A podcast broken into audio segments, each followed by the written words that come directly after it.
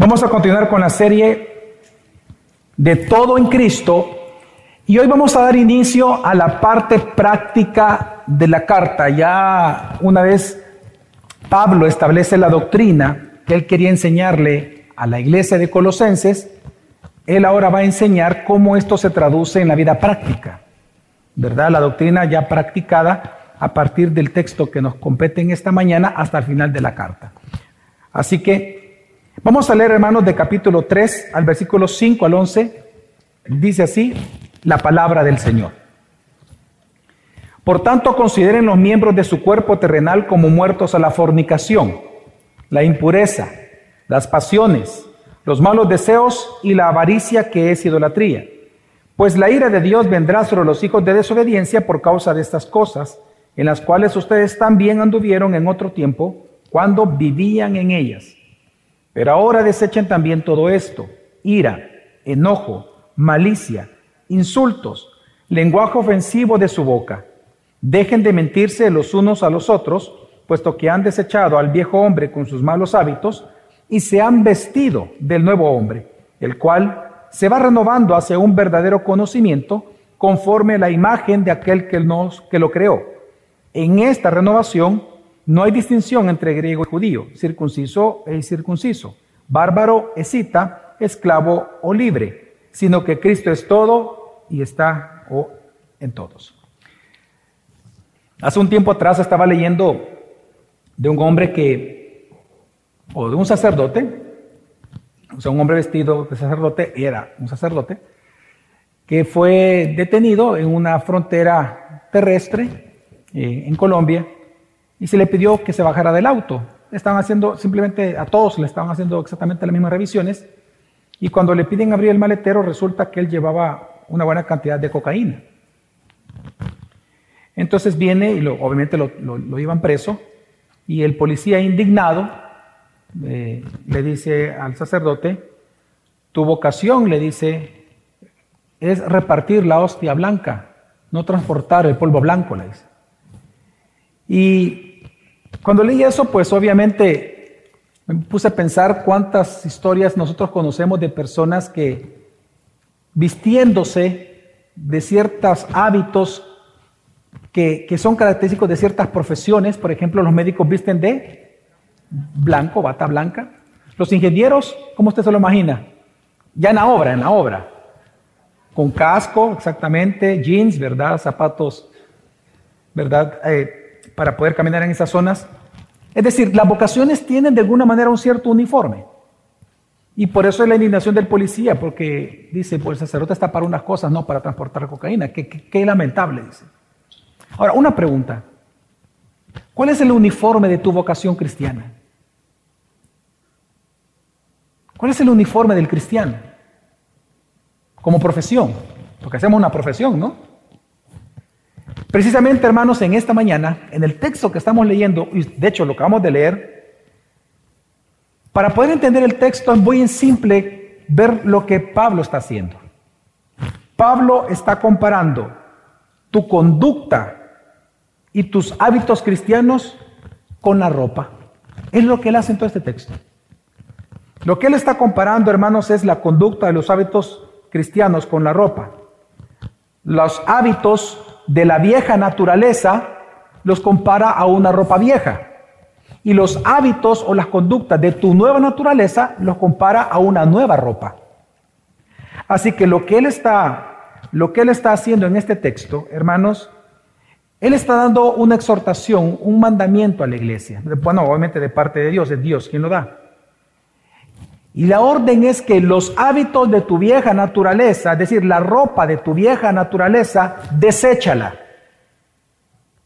Pero deséchala, es decir, ponla a un lado, porque ya ha sido vestido con un nuevo ropaje, que es correspondiente a tu nueva vocación o nueva naturaleza.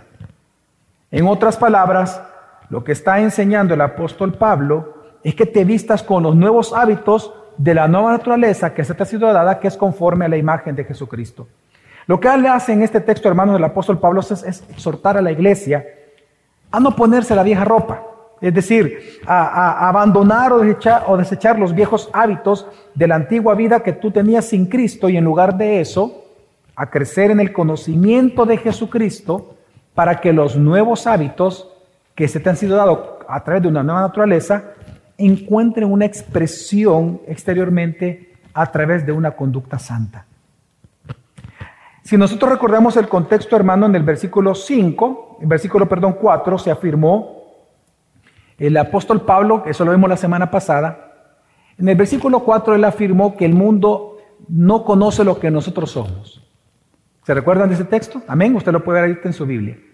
El mundo no, no puede ver en nosotros lo que somos, es decir, no puede ver que somos hijos de Dios simplemente con vernos.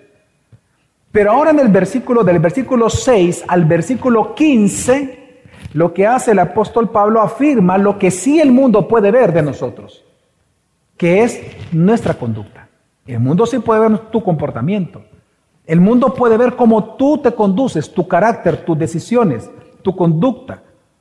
Es decir, aunque Pablo dice, el mundo no conoce lo que somos, pero sí puede ver lo que tú haces. Y lo que haces, los frutos, manifiestan lo que eres. Así que lo que él hace del versículo 6 al 15 es enseñar dos cosas. Del versículo 6 al 11, que es el texto que vamos a analizar esta mañana, del 6 al 11, él exhorta a los cristianos a despojarse, a abandonar la vieja ropa, los viejos hábitos de pecado que todavía se encuentran en ti, correspondientes a tu antigua naturaleza. Y va a dar razones por lo cual hacerlo.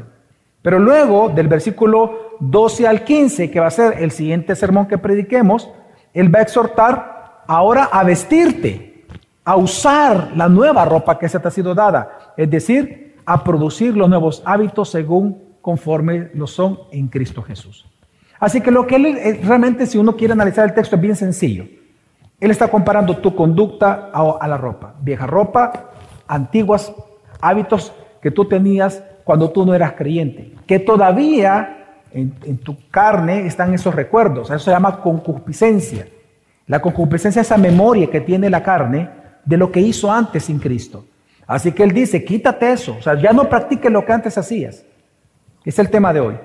Y el siguiente tema, versículo 12 al 15, él va a decir, pero vístete. Es decir, hay que desvestirse para vestirse, no para quedarse chulón, para quedarse desnudo. O desvestirte de esto, pero ponte esto otro. ¿Verdad? Hay un nuevo ropaje que es adopta o vive o experimenta la nueva vida en Cristo, los nuevos hábitos, la nueva conducta, el carácter conforme a la imagen de Jesús.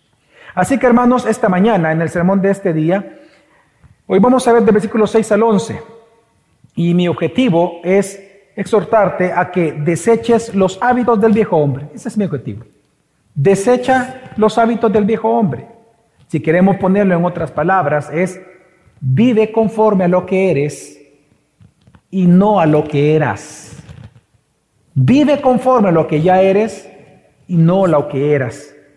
Así que la exhortación, hermanos, o perdón, hoy en base al texto que vamos de leer, vamos a ver la exhortación de desechar los hábitos del viejo hombre. Luego vamos a ver la razón por la cual tú y yo tenemos que desecharlos.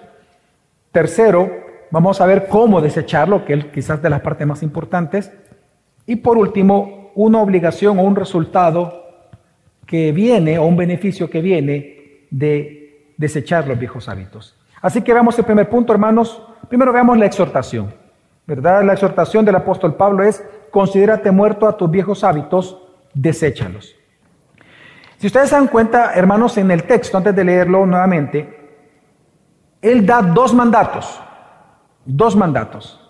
El primero de ellos es, en el versículo 5, dice, consideren su cuerpo como muertos al pecado que antes practicaban.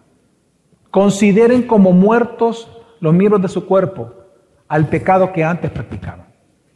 El segundo mandamiento es, ya en el versículo 8, es desechen los viejos hábitos de tu vieja naturaleza. Así que vamos a ver cada uno de estos dos mandatos que encontramos en el texto. Primero, el versículo 5, la palabra es considerar. Esta palabra, este verbo, considerar en griego es necros, ¿verdad? necromancia, etcétera, viene de esa palabra, necros. Significa hacer morir.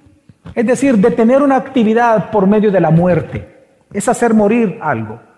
Así que lo que está diciendo realmente el apóstol Pablo cuando dice consideren sus miembros, dice, de su cuerpo eternal como muertos a la fornicación, impureza, etcétera, él está diciendo realmente es una orden, está diciendo hagan morir los viejos hábitos. Hagan morir los viejos hábitos, la conducta y los pecados que antes ustedes practicaban. Y es que, hermanos, tenemos que recordar que cuando tú creíste en Cristo Jesús, tú fuiste sepultado en Cristo. Eso ya lo, hemos predicado aquí en los domingos anteriores. Cuando tú creíste en Jesús, tú fuiste sepultado. Eso queda simbolizado en tu bautismo. Cuando tú eres bautizado, la fórmula que se ocupa en el bautismo es cuando tú entras al agua, tú no la escuchas porque estás dentro del agua, pero dentro del agua nosotros decimos, los ministros, muertos en Cristo, y cuando te sacamos del agua, resucitados con Él. Es decir, el bautismo simboliza lo que espiritualmente sucedió cuando tú creíste en Jesucristo.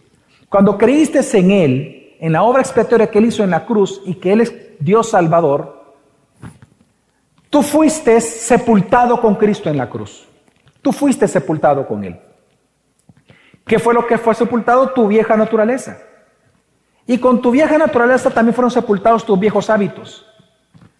¿Qué significa eso? Significa que tus viejos hábitos, tus antiguos pecados, ya no te esclavizan. Ya no te pueden obligar a pecar. Ya no son tus amos. No pueden obligarte a hacerlos. Pero lamentablemente nosotros sabemos que ellos están, que, que, que, están presentes en el día a día, porque tú experimentas la tentación de ellos a través de tu cuerpo. En Romanos, por ejemplo, el apóstol Pablo dice de que este, estos, estos pecados de tu antigua naturaleza se encuentran en tus miembros. Es decir, aunque el pecado, hermano, ya no tiene poder sobre ti, pero el pecado te tienta todos los días a que lo practiques. Si bien es cierto, tú fuiste desechado, fue desechado de ti la vieja naturaleza con sus hábitos, pero esos viejos hábitos están presentes y te tientan. Ya no son tus amos. Tú ya no eres esclavo del pecado. De eso Cristo te liberó. Amén, hermanos. Pero están presentes en tu cuerpo mortal. Y por lo tanto tú eres tentado en practicar la antigua vida. De vez en cuando tú eres tentado a eso. Así que lo que está enseñando el apóstol Pablo, lo que él está ordenando es haz morir eso. Haz morir esos viejos hábitos. En otras palabras, Él te está diciendo, con esa palabra consideren, es, sé lo que eres y no lo que eras. Sé lo que ahora eres en Cristo, no lo que eras sin Cristo.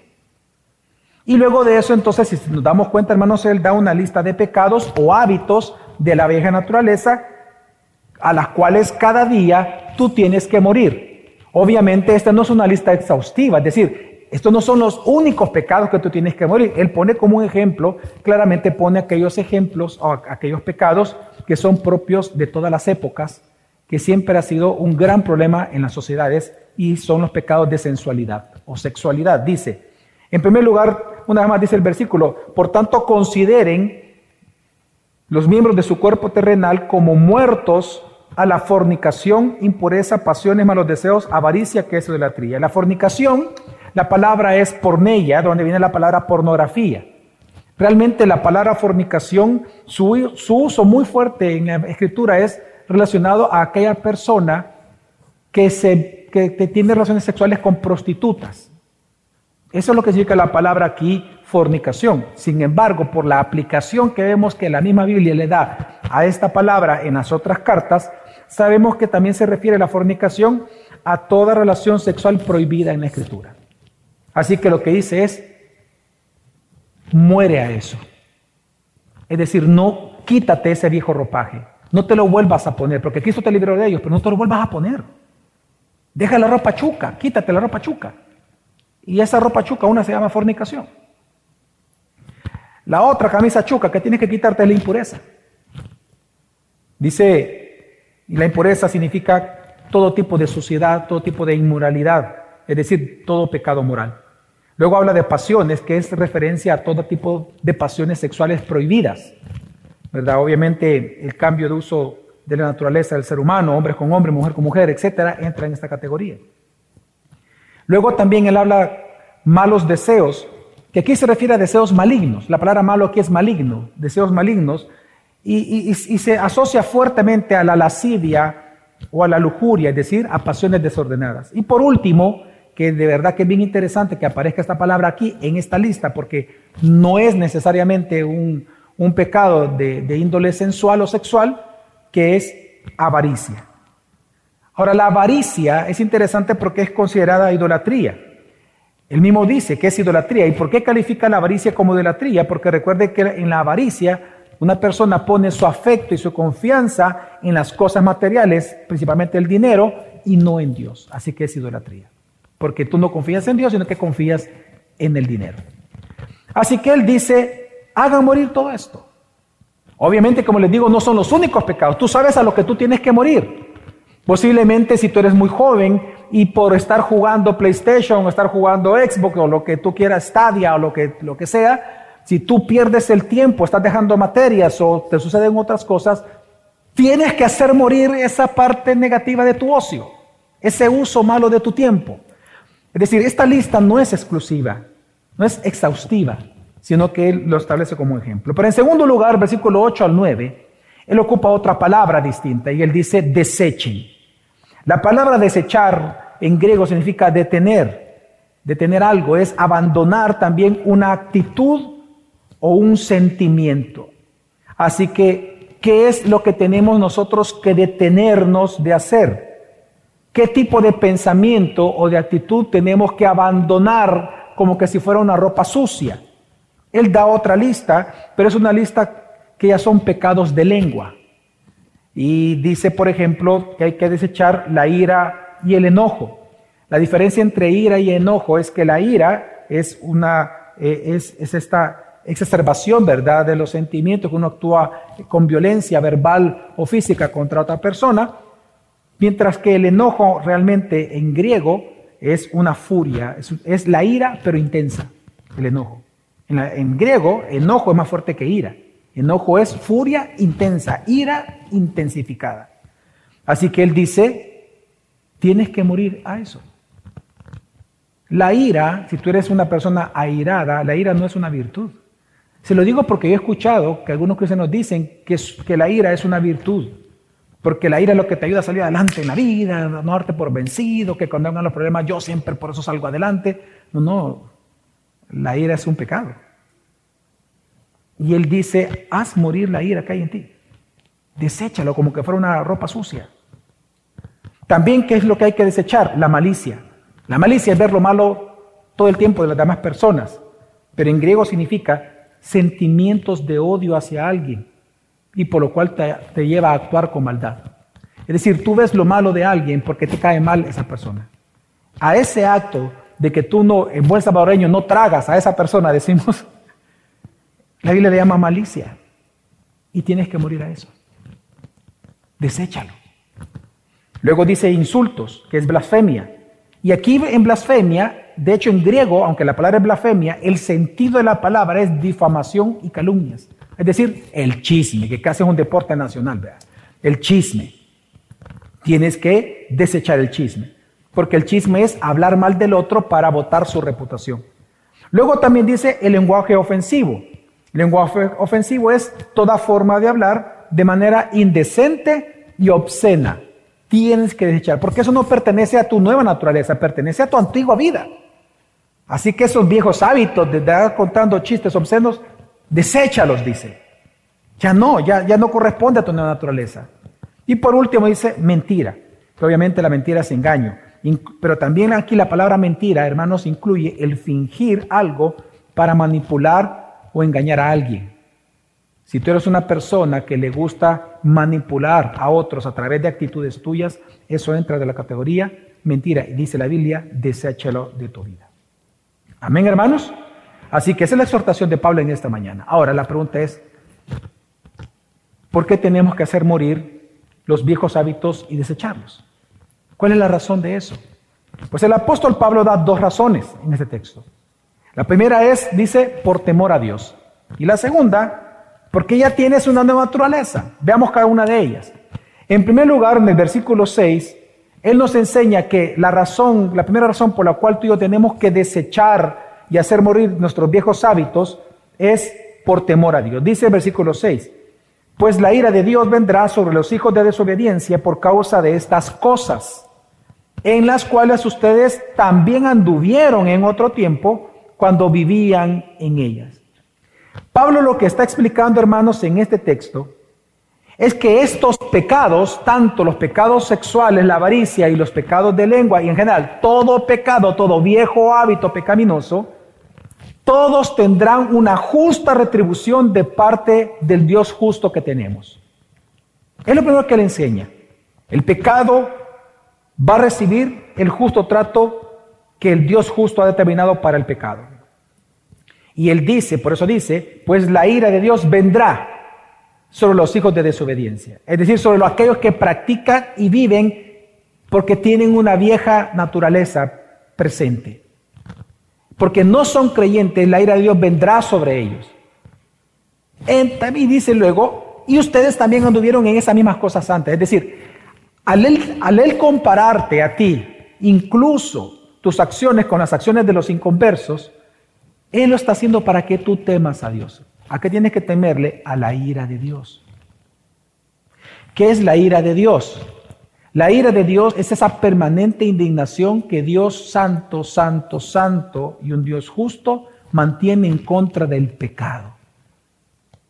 Es esa indignación eterna desde siempre que Dios ha tenido en contra de aquello que, de aquello que no es santo, de aquello que no es justo. Por eso es que su ira es santa y su ira es justa. Lo terrible, por ejemplo, del lago de fuego a donde va a ser lanzado Satanás con los demonios y todos aquellos que no creyeron en el mensaje del Evangelio, el terror, hermanos, del lago de fuego no es que va a haber ausencia de Dios, porque no va a ser así. El terror del lago de fuego es la presencia santa de Dios que Dios allí no va a manifestar su gracia, ni su bondad, ni su misericordia, sino que eternamente lo que va a estarse manifestando en el lago de fuego va a ser su ira santa y justa. Ese es el terror del lago de fuego. La constante manifestación de la ira de Dios en contra de los Satanás, los demonios y los pecadores. Sin embargo, lo que está enseñando también la Biblia, que aquellos que son cristianos ya somos libres de esa condenación eterna. Amén. Somos libres de esa condenación. Por eso es que Pablo dice, en las cuales ustedes también anduvieron otro tiempo. Entonces la pregunta es, si el tema aquí es el temor a Dios, entonces la pregunta es, ¿por qué hay que temer a Dios, hermanos, como cristianos, si ya somos librados, ya fuimos libres, ya somos libres en Cristo de la condenación eterna? Ya no nosotros no vamos a experimentar la ira de Dios. Nunca más. Me refiero en el lago de fuego, nunca vamos a ir. Me refiero cuando Él venga por segunda vez. Pero entonces, ¿por qué nos manda a temerle a Dios, al Dios de ira? Ah, porque aunque tú y yo hemos sido librados de su ira, aún estamos sometidos a la disciplina de Dios. Amén. Hebreo 12 dice, Hebreos 12, dice el 7, está en pantalla, dice, porque el Señor al que ama, disciplina y azota a todo el que recibe por hijo. Así que, ¿qué está enseñando Pablo? Él está haciendo un contraste. Dice, así como los injustos van a recibir la justa retribución por sus pecados, y es la ira de Dios, Tú, si, tú no haces morir tus viejos hábitos, los hábitos de tu vieja naturaleza, Dios te va a disciplinar. Así como Él va a traer manifestar su ira aquí, aquí va a manifestar su disciplina, su justicia aquí contigo. Así que lo que Él está enseñando es que si no haces morir lo eternal en ti, vas a experimentar la disciplina de Dios, la disciplina severa. Yo recuerdo hace muchos años de una persona que era un amigo de la familia de mi esposa, al cual de apodo le decían el payaso, le decían el payaso porque él era muy bromista, era muy alegre. Resulta que la conversión de él fue una conversión muy llamativa. Él, en su conversión, eh, él comenzó a evangelizar y realmente salía a misionar al Salvador y evangelizó muchísimas personas. Pero en la medida que él, él se convirtió joven, pero en la medida que fue creciendo, lamentablemente él, por no querer asistir a la iglesia, él se dedicó a dos cosas específicamente, se enfocó en dos cosas. No en hacer morir sus viejos hábitos, sino que él comenzó a practicar el físico-culturismo, él amaba mucho su cuerpo, es, era una idolatría para él su cuerpo, era un ídolo. Y en segundo lugar, él comenzó a fornicar, a fornicar. Luego comenzó ya a practicar adulterio, a fornicar. Él no estaba casado, comenzó a practicar, a tener muchísimas mujeres y tuvo una cantidad bien grande de hijos. Pues resulta que cuando se comenzó a ver que, que él no cambiaba en eso, todos los que estaban alrededor, que eran cristianos, yo recuerdo porque yo fui testigo de eso, le decían, hey, payaso, ya moría eso, payaso, Dios te va a cortar, payaso, recuerda, Dios te va a disciplinar, payaso, deja eso, ah, que no sé qué, etcétera, así. Pues resulta que después de esas advertencias, al año siguiente, él murió delante de sus dos ídolos. Después de hacer pesas, se fue corriendo a ver a una de sus mujeres, tocando la puerta, le abre la mujer, y en ese instante, lo que él tanto idolatraba a su cuerpo, falló, le dio un paro cardíaco, y cayó y murió en los brazos de su otro ídolo, una mujer. La escena está completa. Dios mandaba el mensaje a todos. Si tú no haces morir tus viejos hábitos, te va a disciplinar. Pero la segunda razón por la cual Dios pide que hagas, que tienes que hacer morir y desechar los viejos hábitos de tu naturaleza, de tu vieja naturaleza, es, hermanos, es porque ya tienes una nueva naturaleza. Miren, es como que si yo en este momento, vistiéndome para esta ocasión, para servirle la palabra a ustedes, me ponga la camisa chuca que ando de ayer. Encima de esto encima del saco, ¿no? porque me gusta, ah, me la quiero poner. Es algo ridículo, ¿no? Así que eso es lo que está diciendo Pablo. La segunda razón es, ¿por qué te quieres vestir con los harapos sucios y hediondos de la vieja naturaleza cuando ya estás vestido con la ropa de tu nueva naturaleza? Es decir, no estás desnudo, dice. Ya tienes una nueva naturaleza. ¿Dónde está esto en versículo 9? Él dice, Dejen de mentirse los unos a los otros, puesto que han desechado, ya en tiempo pasado, vea usted, vea usted cómo está escrita la frase, ya, ya sucedió. Puesto que han desechado al viejo hombre con sus malos hábitos y se han vestido del que, hermanos, del nuevo hombre. Así que lo que está enseñando la Biblia, hermanos, es que para ti y para mí ya es una realidad. En Cristo somos nuevas criaturas. Ya se te dio una nueva naturaleza, no la tienes que buscar, no la tienes que insistir, no la tienes que ganar, se te ha sido dada ya por gracia. Una nueva naturaleza y con la nueva naturaleza, como es una nueva persona, fue incluido una nueva mente, una nueva voluntad, fue incluido eh, un nuevo corazón. Es decir, lo que, lo que nos está enseñando la Escritura, hermanos, es que en esta nueva naturaleza aún tus deseos ahora ya son para Dios. Si antes tu alma se inclinaba a disfrutar de las maldades, ahora tu alma lo que disfruta es hacer las obras justas de Dios. Y ya no pecas a gusto. Siempre hay esa, esa, esa inconformidad, porque tú tienes una nueva naturaleza que es según a la imagen de Jesucristo. Ahora, es interesante entonces que aquí Pablo en este texto si usted se da cuenta, él ocupa, él ocupa el ejemplo de un hombre que muda de ropa. Él ocupa un ejemplo de alguien que ya desechó la vieja ropa, que se la quitaron, dice, y que ha sido vestida con un nuevo ropaje esta persona. La pregunta es por qué Pablo ocupa esta imagen tan espectacular. De hecho, a mí me encanta esta imagen porque me hace entender el versículo bien fácilmente. No sé si se da cuenta, es bien bondadoso este ejemplo porque nos permite a nosotros entender grandes misterios como el que estamos hablando. Pero ¿por qué Pablo ocupa esto, hermano? ¿Por qué él ocupa este lenguaje de quitarse el viejo ropaje para referirse a los malos hábitos? ¿Y por qué habla de que hemos sido vestidos ya con el nuevo ropaje o con nuevos hábitos? Porque, hermanos, porque esta imagen apunta a la resurrección de Cristo Jesús. Y présteme su atención.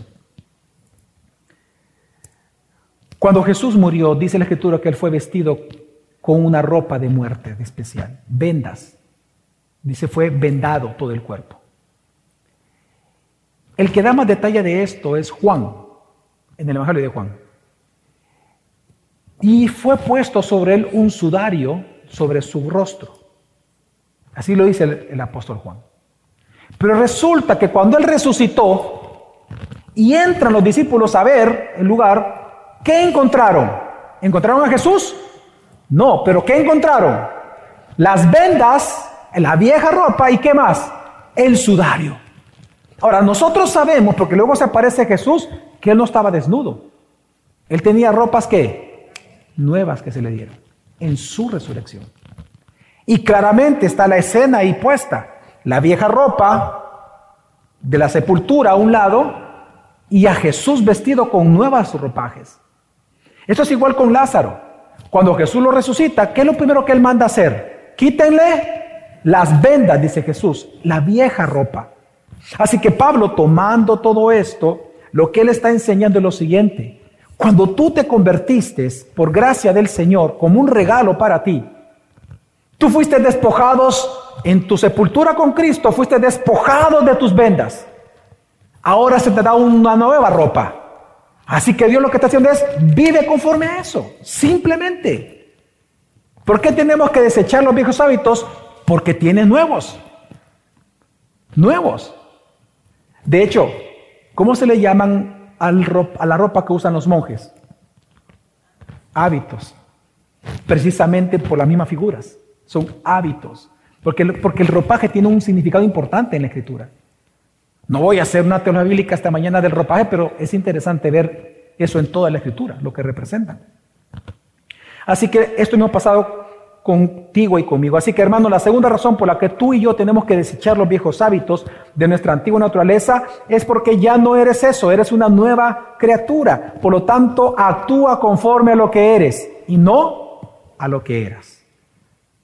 Esto es como cuando usted le dice a sus hijos, ¿verdad? Eh, cuando eh, hay una etapa en la cual los hijos ya no son niños, sino que ya son jóvenes, pero todavía mantienen actitudes de qué? de niños. ¿Cuántos, ¿Cuántos papás ya vieron esa etapa en sus hijos? ¿Verdad? ¿Qué es lo que un papá les dice a ellos?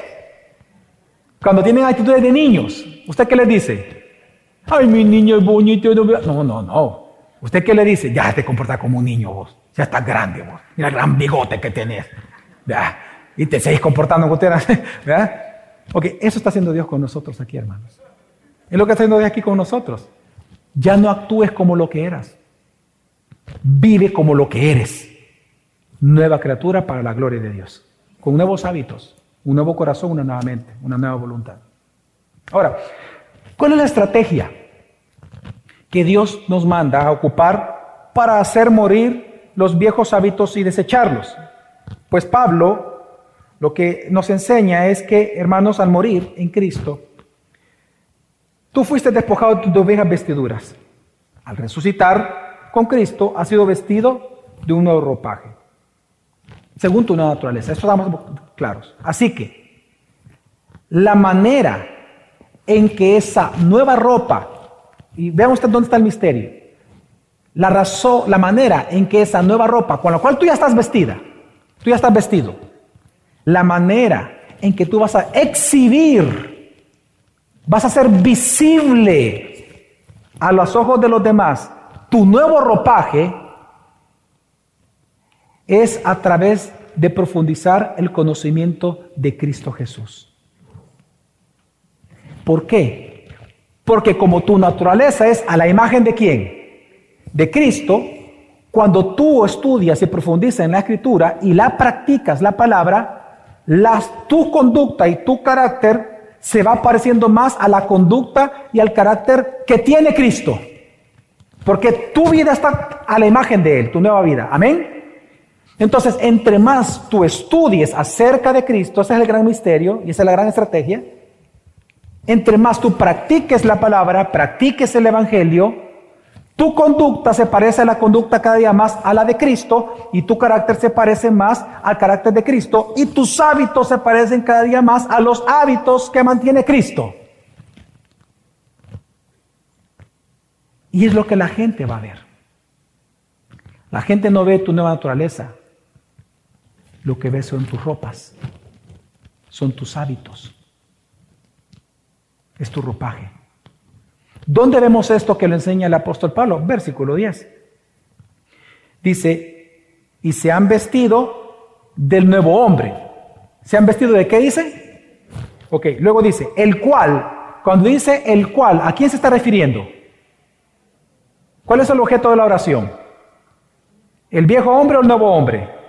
El nuevo hombre. Ok, él sigue en el tema del nuevo hombre.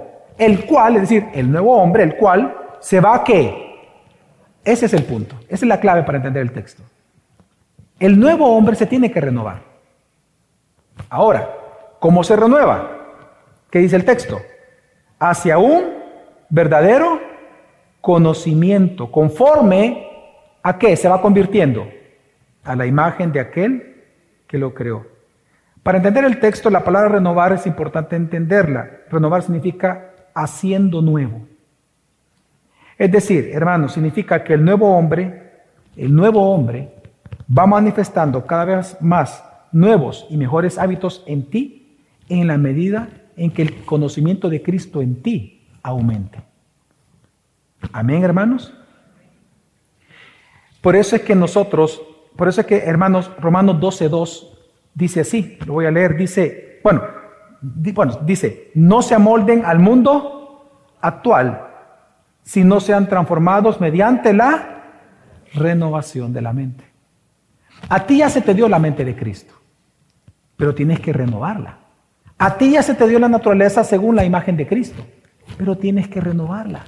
Todos los días se renueva. ¿Cómo se renueva? Conocimiento. Por eso dice, transform, perdón, no se amolden al mundo actual. Es decir, que tu conducta y tus hábitos no sean del mundo, no sean como antes. Cuando eras mundano, que tú ya no te amoldes a tu antigua vida sino que transfórmate en lo que ya eres. ¿Cómo? Mediante el, renovando la mente, el conocimiento. Así que hermano, la manera de irte transformando en lo que ya eres en Cristo es crecer en el conocimiento precisamente de Jesucristo. Así que hermanos, para que tus hábitos y tu carácter no tome la forma del mundo, para que tu, vida no tome la forma del mundo como antes tú eras, sino que tome la forma de Cristo, tienes que conocer más a Cristo por la palabra y practicar la palabra. Amén. Hermanos, eso es lo que nos enseña la Biblia y aquí en esta iglesia lo hemos predicado mucho esto. Hermanos, la manera en que Dios cambia tu manera de actuar es primero cambiando tu manera de pensar. Porque lo que tú piensas es lo que determina lo que tú haces. Así que Dios cambia primero tu manera de pensar, es decir, tu teología, para que cambie tu manera de vivir. Y por eso, hermanos, yo quiero hacer de verdad una exhortación. No es invitación. Escuché la palabra que estoy ocupando. Quiero hacer una exhortación. No importa tu edad. Yo te hago la exhortación a que no menosprecies todo lo que se está enseñando en la escritura, en, esta, perdón, en esta iglesia, a través de Vida Kids para tus hijos, a través de Semper Reformanda para ti como adulto, las conferencias que impartimos entre servicios, los discipulados y obviamente los sermones. No menosprecies aprender la Biblia. No menosprecies Semper Reformanda. No menosprecies Vida Kids para tus hijos. Porque la manera en que tú vas a exhibir públicamente, visiblemente, los hábitos de tu nueva naturaleza, el ropaje de tu nueva naturaleza, es practicando la palabra y profundizando en ella. Ahora, ¿cuál es el beneficio? Y con esto concluye Pablo, de irte renovando conforme a la imagen de Cristo. Versículo 11. Dice, en esta renovación, ahí se da cuenta que es un beneficio de la renovación. En esta renovación no hay distinción entre griego y judío, circunciso e incircunciso, bárbaro, escita, esclavo o libre, sino que Cristo es todo y en todos. Lo que Pablo está diciendo es algo muy impactante. Que en la nueva creación no solamente los, males, los malos hábitos se eliminan, hermanos, sino que también en esta nueva naturaleza las divisiones humanas, lo que nos separa de los demás seres humanos, también es eliminado. Pablo nos está enseñando que así como los creyentes somos despojados de los viejos hábitos del viejo hombre, así las iglesias locales son despojadas de las barreras que separan a sus miembros cuando todos mueren a sí mismos.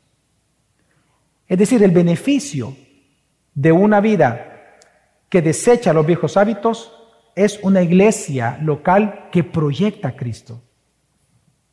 Así que, mire, ¿se recuerdan ustedes, hermanos, que Jesús él dijo lo siguiente, que, se iba a que el mundo iba a conocer que somos verdaderamente sus discípulos por cómo nosotros nos amaríamos mutuamente, ¿sí o no? Jesús enseñó eso. Lamentablemente no siempre eso sucede. En las iglesias locales lamentablemente sucede muchas veces, vemos que hay celos, hay envidias, hay, resentimientos, hay desconfianza en los hermanos, en las hermanas. Hay cosas que te separan de tus hermanos, de tus hermanas, pecados que están presentes. Así que un beneficio para una iglesia local, para que se voten las barreras, es que todos, cada uno, vayan desechando los viejos hábitos de la vieja naturaleza. Ahora, y, vean ustedes los ejemplos que ocupa Pablo, son ejemplos bien fuertes. Él dice, ya no hay distinción entre qué? Griegos y judíos. Luego dice ya en la parte judía, circunciso e incircunciso. Luego dice, bárbaros, escitas, esclavos libres. Y, este ejemplo digo que es durísimo porque fíjese que en aquel, en aquel entonces, en el tiempo en que Pablo escribió esta carta, hermanos, para los romanos solo habían dos tipos de culturas, solo dos, dos, solo dos habían la cultura romana, herencia de la griega, romanos griegos, y todos los demás a los cuales ellos llamaban los bárbaros. Es decir, y para ellos, eh, ellos eran tipo, tipo los nazis. Ellos tenían la hegemonía cultural. Ellos eran los intelectuales. Ellos eran los pensadores. Ellos eran los economistas del mundo. Entonces, si tú no eras romano, tú no valías nada. Porque para ellos solo habían dos culturas, la romana y todas las demás. Entonces, este, en estos dos grupos culturales, los romanos eran los cultos, los bárbaros eran los incultos, los incivilizados. Ahora, pero dentro de los bárbaros había otra clasificación peor aún. Dentro de los bárbaros existían los escitas.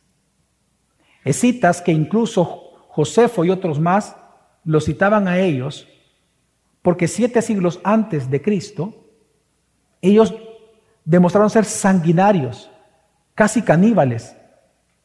Ellos fueron tan bárbaros, más bárbaros que los bárbaros. Fueron tan terribles que incluso a ellos se les llamaba, se les, se les llamaba, en las, Josefo les llamaba y otros historiadores, bestias salvajes, peor que una bestia, eran los ascitas para ellos. Se llamaban los sucios y ellos eran los ridiculizados en los grandes teatros griegos. Eran los escitas. Así que los ejemplos que pone Pablo son ejemplos en donde de verdad, para el oyente original, era inconcebible. Era inconcebible que se puedan llevar bien. Era inconcebible que ellos tuvieran amistad por divisiones culturales. Pero entonces lo que está diciendo Pablo es que eso que para ti es impensable, impensable, perdón, en Jesucristo es logrado. La barrera de enemistad entre los dos pueblos se elimina. Y de todos ellos en Cristo ahora son un solo pueblo, el pueblo de Dios.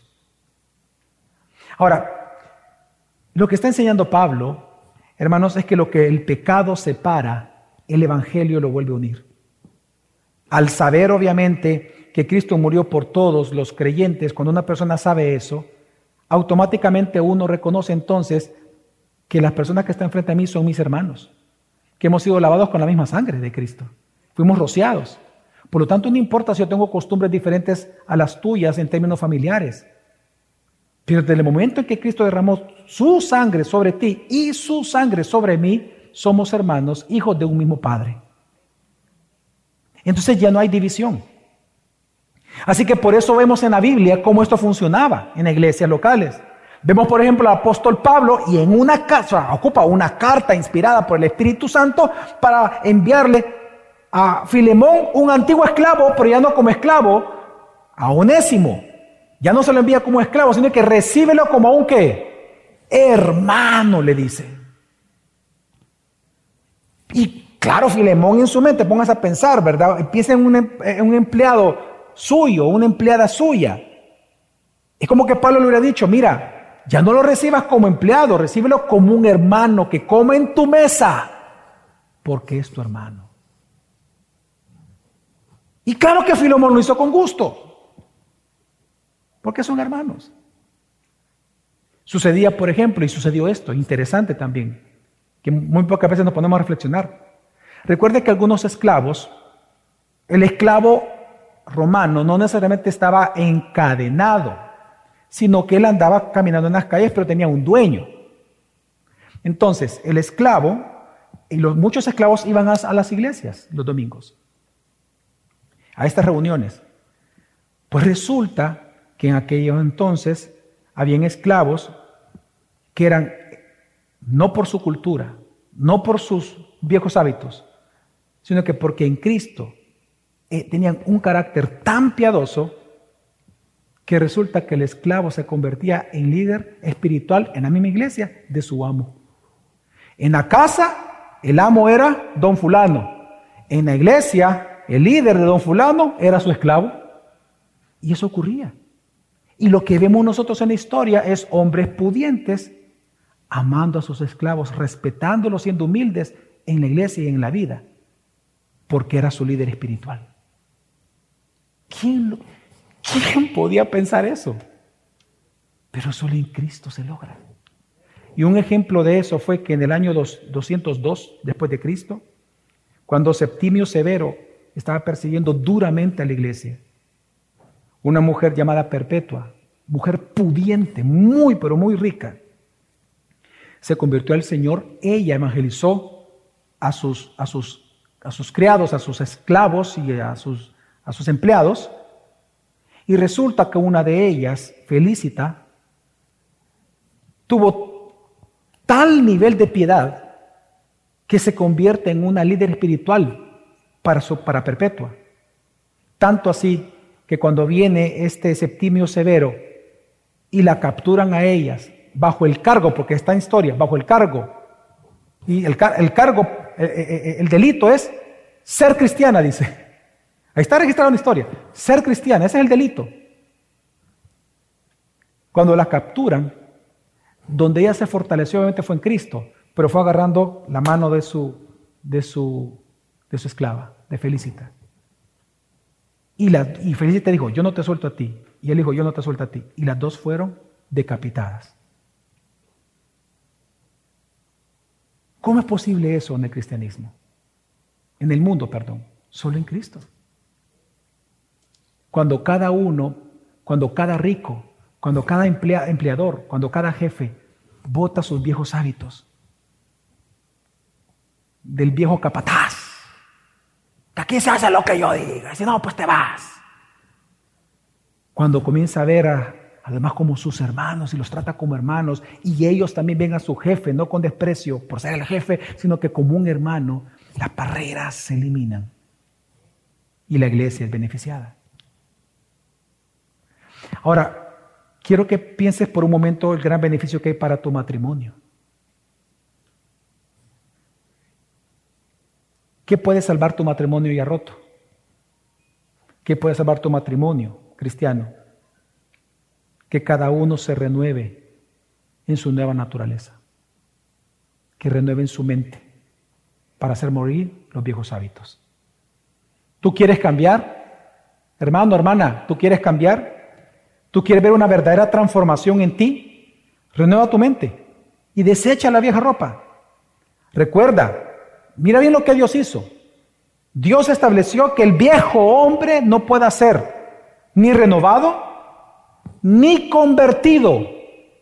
No te equivoques. El viejo hombre no, Dios, Dios, nunca quiso que el viejo hombre fuera renovado o que el viejo hombre fuera convertido. No.